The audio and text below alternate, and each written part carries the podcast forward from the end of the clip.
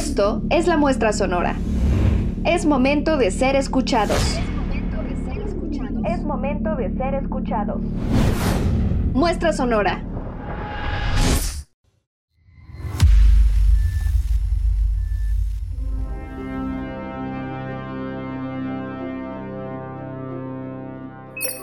Ideas de insomnios. Acompáñame a escuchar Una noche más de insomnio.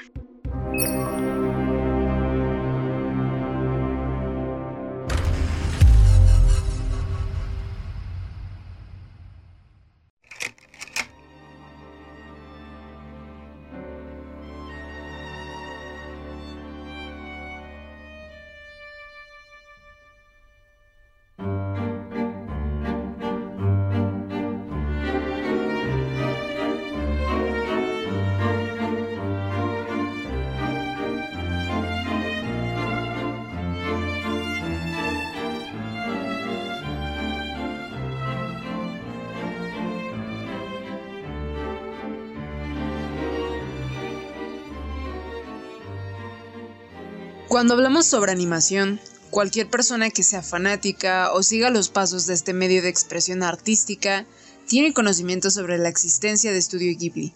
Además, a través de sus películas, marcaron algo importante en sus vidas. Este estudio de origen japonés se ha dedicado por más de 30 años a demostrar que las técnicas de dibujo tradicional son algo que todavía está presente dentro de la industria de la animación actual. Hayao Miyazaki es uno de los directores y animadores más importantes de nuestros tiempos, quien además ha creado un estilo único en la animación. En su filosofía de trabajo, en su pensamiento y en los valores que prioriza siempre en cada una de sus cintas. Películas llenas de imaginación y creatividad, llenas de tramas y personajes que pueden conectar con las audiencias chicas y grandes y crear no solo un producto más de la animación, sino que deja una marca y un legado en el mundo. Hoy, en Ideas de Insomnios, hablaremos del maestro Hayao Miyazaki. Entonces, acompáñame a descubrir cuál es el legado de Hayao Miyazaki para el estudio Ghibli.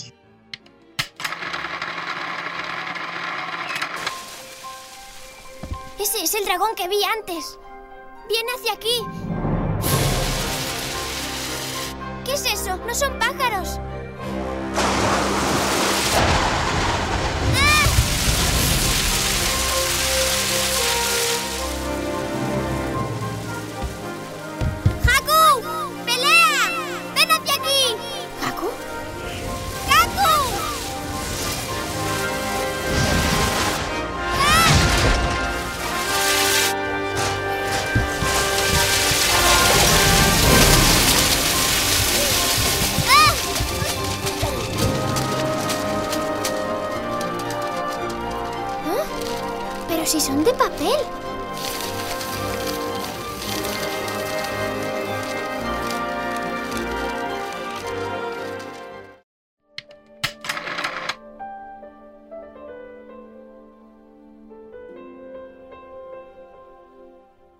La escena que acabamos de escuchar pertenece a El viaje de Chihiro, película estrenada en el 2001, que cambió por completo a Studio Ghibli, ya que gracias a este filme lograron ser reconocidos a nivel mundial, además de ser un éxito en la taquilla japonesa. Y ser de las películas que más ganancia obtuvo en la historia del cine japonés, recaudando casi 400 millones de dólares, obteniendo muchísimos premios alrededor del mundo, incluyendo el Oscar a Mejor Película Animada en 2001.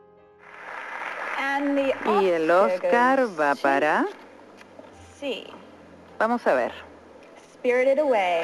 Spirited Away, de Hayao Miyazaki.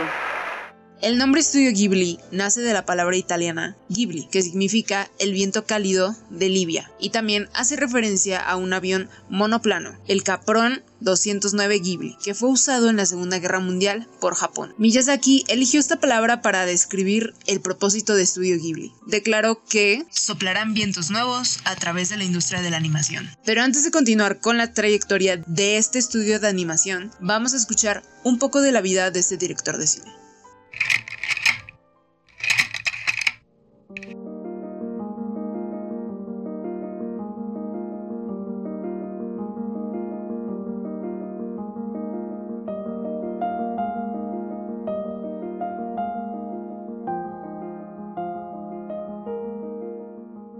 Hayao Miyazaki nació el 5 de enero de 1941 en Tokio, y más específicamente en el barrio de Bunkyo. Fue el segundo hermano de cuatro entre la familia de Katsuya y Dola Miyazaki. Su padre fue el director de una empresa que fabricaba partes para aviones que eran utilizados en la Segunda Guerra Mundial. Gracias a esto es que la familia de Miyazaki pudo sobrevivir económicamente. Además que por la época había una alta demanda de estos recursos. Pero eso no significó que Miyazaki no tuviera que sobrevivir a las circunstancias de la guerra. Gracias a esta guerra, la familia de Miyazaki debía huir de varios lugares por bombardeos. Uno de estos fue Utsunomiya, donde a los cuatro años le tocó presenciar uno de los bombardeos nocturnos que sufrió esta ciudad. El daño fue tan cruel y catastrófico que tuvieron que escapar de la ciudad destruida.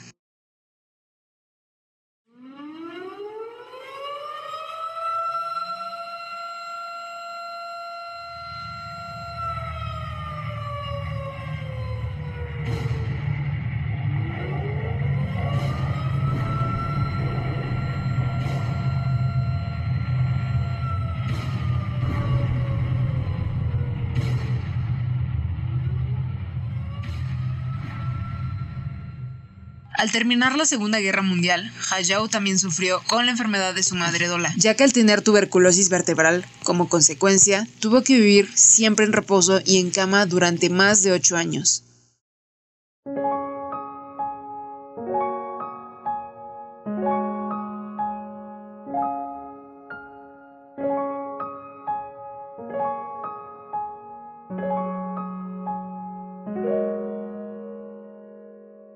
Todo empezaba a mejorar cuando Miyazaki estaba en secundaria, porque fue cuando encontró en el manga un amor y un refugio sobre lo que le pasaba en su vida y ya soñaba con ser un gran artista. En la preparatoria tuvo su momento eureka después de ver en cines la película La Serpiente Blanca, la cual fue la primera película animada creada a color en Japón. Fue cuando decidió que sería un gran animador algún día. Sin embargo, al llegar a la universidad, sorprendentemente Hayao Miyazaki decidió estudiar economía, ya que pensaba que la mejor opción para él era dedicarse a la empresa de su padre. Pero el sueño de ser cineasta no lo tenía por completo descartado. Así fue que también, mientras cursaba la carrera, el joven Miyazaki también participaba en un club de literatura infantil. Al final, pudo más amor por la animación, que tomó otro camino al terminar la carrera.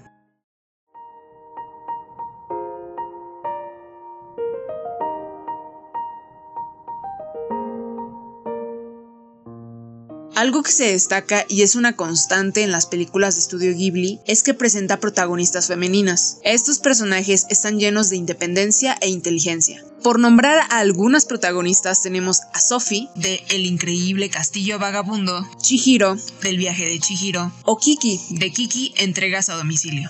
A través de estas protagonistas vemos las aventuras mágicas y extraordinarias y cómo solucionan los problemas que se les presentan de forma audaz y con valentía. En una entrevista, Hayao declaró sobre este tema recurrente que existieran protagonistas femeninas en sus películas. Necesitan un amigo o un compañero, pero nunca un salvador, porque cualquier mujer es tan capaz de ser una heroína como lo es un hombre. Hayao Miyazaki ayuda a preservar la técnica de la animación tradicional, manda mensajes con valores universales al mundo y crea grandes personajes femeninos, además de mostrar su perspectiva sobre el cuidado de los seres vivos y la naturaleza, así como la postura que tiene hacia la guerra. Esta casa productora nacida de Japón a lo largo de este tiempo ha creado una marca indeleble con sus películas sobre la audiencia y el mundo. Entonces, ¿cuál es la magia detrás de el estilo de animación que maneja Studio Ghibli? ¿Por qué es tan único y reconocible para todos? Esto nos comenta la animadora Diana Clare Ríos al respecto. Creo que más que el estilo de animación, si bien pues es este bastante llamativo porque es como un tipo de dibujo un poco más antiguo del que estamos acostumbrados actualmente. Siento que el sello del estudio Ghibli es más que nada eh, el trasfondo de las historias y también los personajes, la elaboración de cada uno de ellos es más parecida a un efecto onírico que algo realista. Es yo lo considero y este como ejemplo más cercano a nuestra cultura, muy parecido a los alebrijes. Que están basados como que puede ser en seres mitológicos, en dioses, utilizado cada parte y uniéndolas de manera de que funcione bien con, con el guion que están buscando.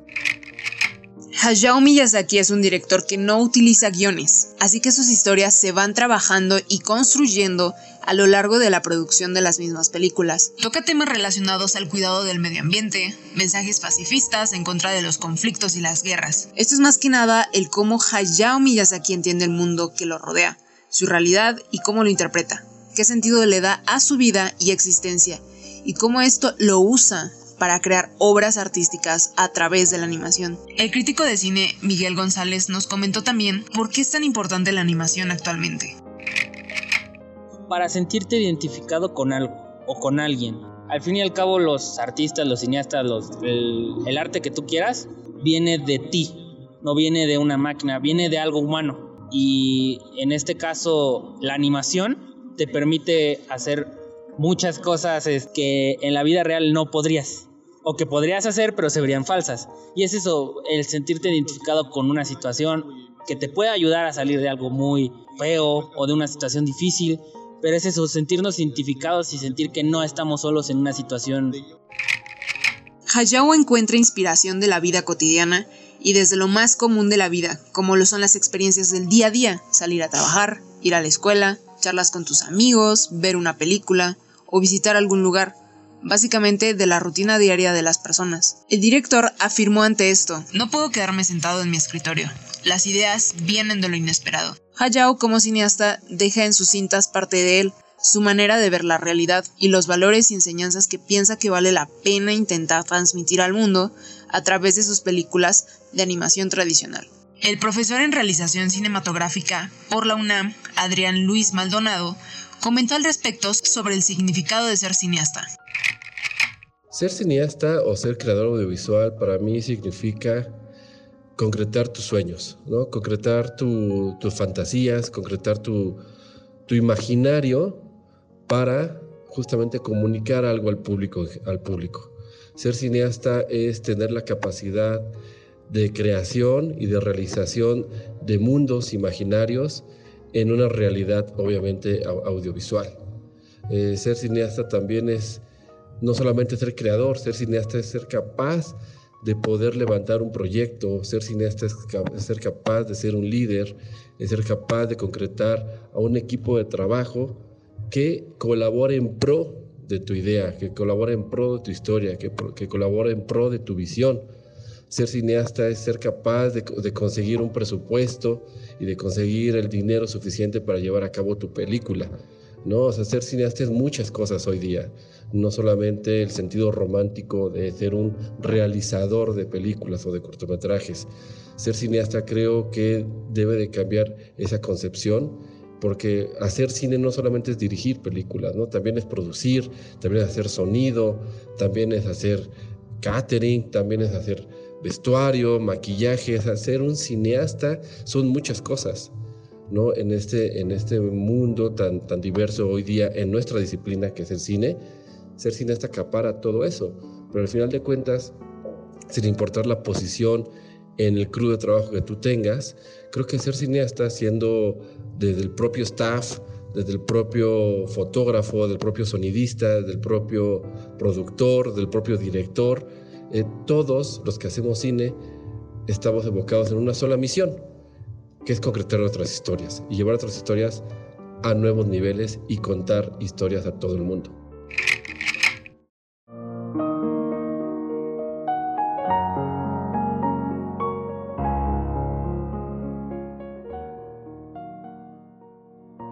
Regresando a la trayectoria biográfica de Miyazaki, en 1963, a sus prósperos 22 años, el joven Hayao entró a trabajar a Toei Animation. Su primer trabajo se desempeñó en crear dibujos de los fotogramas intermedios clave en los movimientos de los personajes. Gracias a su gran trabajo y buen desarrollo dentro del estudio, conforme pasaba el tiempo, el joven director cada vez tomaba más tareas importantes dentro de las producciones animadas de Toei Animation, como creador de guiones gráficos, storyboards, y también aportó ideas claves en el desarrollo de las historias. Miyazaki ya tenía pensado crear su primera obra como director de cine, y no es hasta que en 1982 Miyazaki creara el primer manga de su autoría, Náusica del Valle del Viento, donde empezó a tener buenos comentarios tanto de críticos como de lectores, y fue hasta entonces donde Hayao Miyazaki tuvo su oportunidad para debutar en la pantalla grande, al poder animar su propio manga. La historia transcurre en un mundo post-apocalíptico protagonizado por Náusica,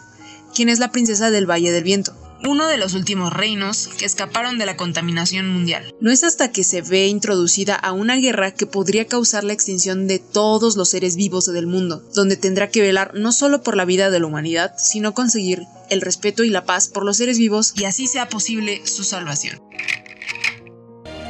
¿Quién le habrá hecho este terrible desastre al mundo? No deben tocar el mar de la decadencia. Es la tierra la que está contaminada.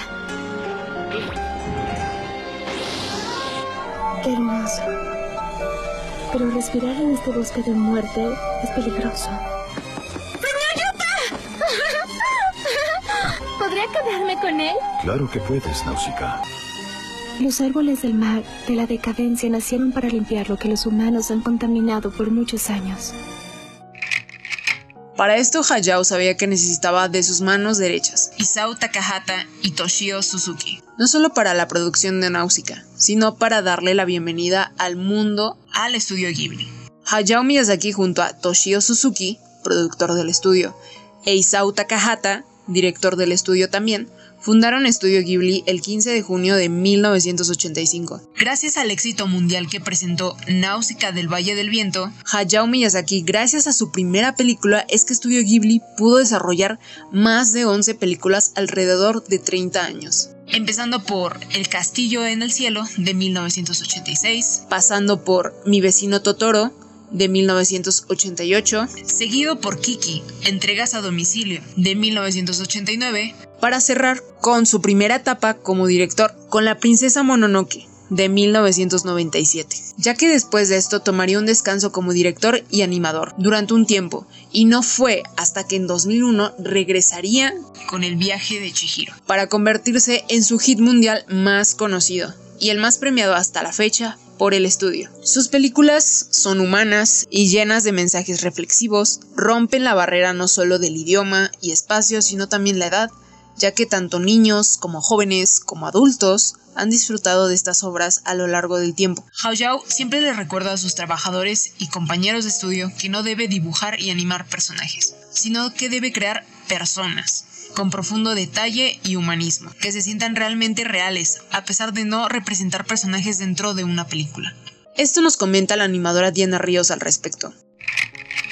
El maestro Hayao Miyazaki, pues la verdad es de que siempre ha sido partícipe de esta situación de que las animaciones tienen que ir más allá, ya sea tanto metafóricamente como tradicionalmente. Él, por lo que considero, es muy partidario de que se mantengan las eh, tradiciones de su país. Entonces, por ende, busca mucho este misticismo. Yo creo que a lo que se refiere con dibujar humanos más que personajes es de que al crear un ser animado tiene que tener una profundidad tan grande que uno se pueda creer que es real, que no sencillamente sea algo tan plano o que solamente su vida dependa de esa animación, sino que tenga un trasfondo, tenga desde gustos, su cumpleaños, todo lo que necesitarías en la ficha de un personaje o de una persona normal.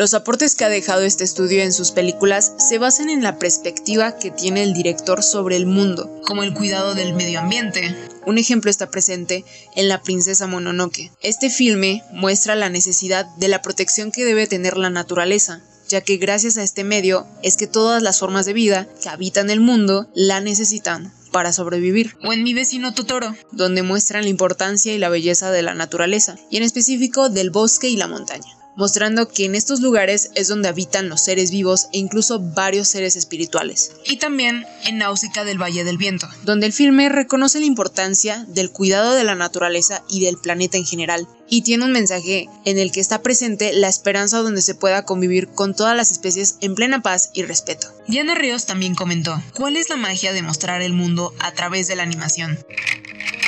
Yo creo que en sí la magia de la animación es demostrar de una manera tan transparente lo que otros están pensando. Difícilmente cuando tú tienes un sueño, una fantasía o alguna idea no real, por mucho que se lo expliques a una persona, es un tanto complicado que lo entienda al 100%. Entonces la animación te da esa gran ventaja de mostrárselo casi igualmente a como tú lo estás imaginando. Es ser muy empático con el pensamiento de otras personas, en este caso de los directores o de los mismos animadores. Si bien el cine ha demostrado pues tener esa capacidad de traer a la vida real varias de estas cosas este, como de sueños, desde George Méliès con este, los efectos especiales y actualmente que se utiliza el CGI y pues los efectos prácticos, siento que no llega a dar ese 100% o por el contrario a comparación de la animación tienen que esperar muchísimo más tiempo para que este, la tecnología avance lo suficiente para demostrar eh, lo que la idea principal de un guionista. Por ejemplo, tenemos Avatar, la película, que tuvieron que esperar bastante tiempo a pesar de que ya tenían la idea principal, los storyboards o los bocetos principales para poder elaborar pues tanto, o sea, un mundo tan complejo, tan este mágico y que realmente se viera que nos hiciera dar esa sensación de realismo cuando fuéramos al cine.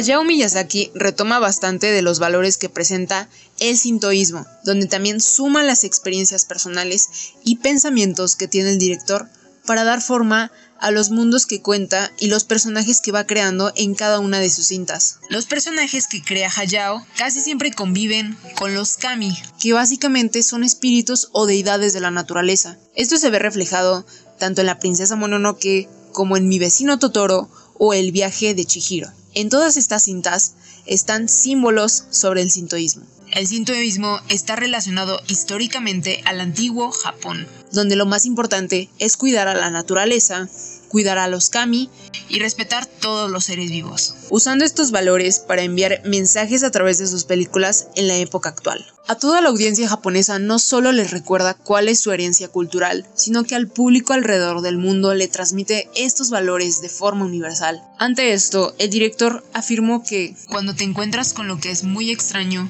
y que no has visto antes, en lugar de asustarte, trata de conectar con él. Concluyendo, ¿por qué no escuchamos cuáles son las películas favoritas de nuestros entrevistados, tanto Miguel, Dania y Adrián?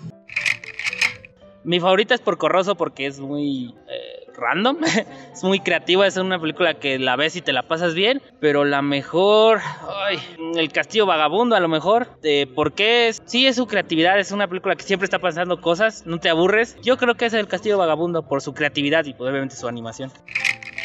En lo personal no creo que tenga una película de estudio Ghibli favorita, porque ninguna de ellas quiere llegar a un mismo objetivo. Es muy difícil comparar, por ejemplo, La tumba de las luciérnagas con La princesa Mononoke, con este Ponio, El secreto de la sirenita, porque cada uno tiene explica de manera diferente distintas cosas, desde La tumba de las luciérnagas que nos da a entender acerca de qué tan malo puede ser la guerra, hasta la princesa Mononoke que nos explica de otra manera la naturaleza humana, acerca de cómo muchas veces les interesa más la producción que la misma naturaleza. Sería muy muy complicado para mí decir una en específico, aunque si llegáramos a pensar cada una de las películas por segmentos, es decir, a mí me gusta más el diseño de personajes de la princesa Mononoke, pero me gusta más la música del Castillo Vagabundo, me gustan las referencias a la mitología y a Hans Christian Andersen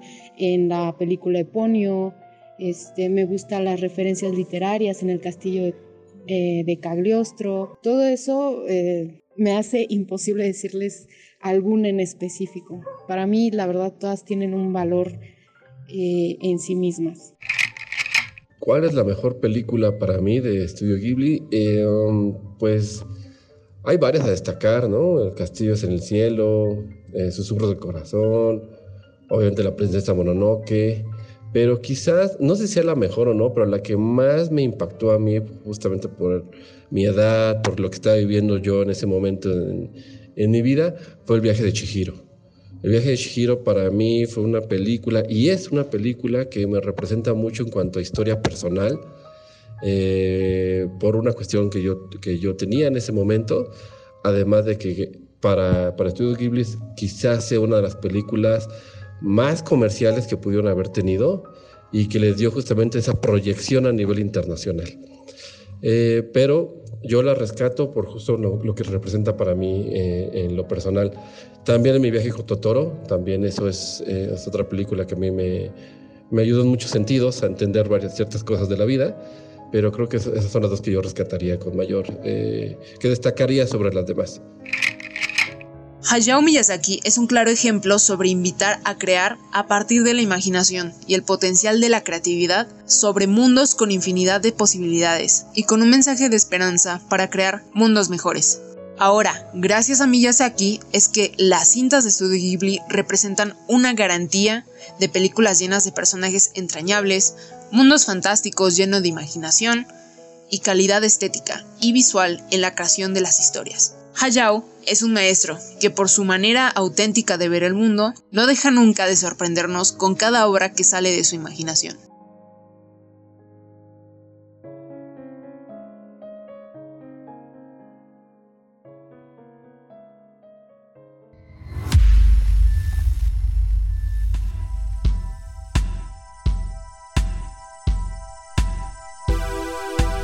Acabas de escuchar Ideas de Insomnio